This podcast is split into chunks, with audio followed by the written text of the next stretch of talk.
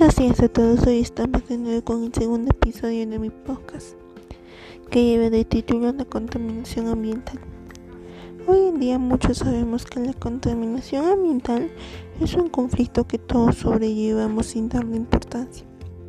Tomemos un acto de importancia para así tener más conciencia que sintetiza una acción positiva.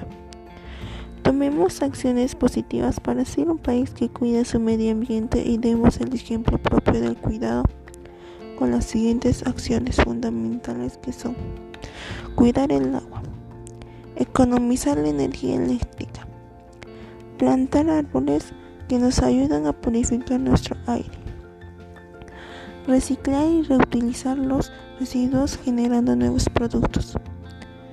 Utilizar bicicletas en vez de autos que producen CO2 y otras sustancias contaminantes.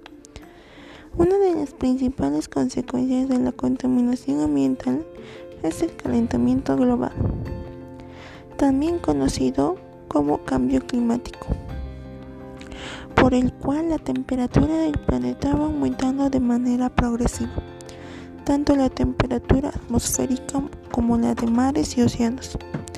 No esperemos que una pandemia nos cambie nuestros actos que hacemos.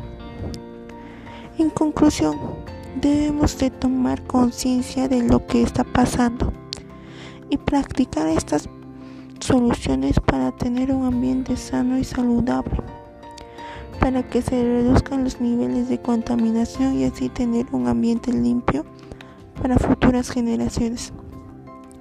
Me despido con esta última frase que dice así.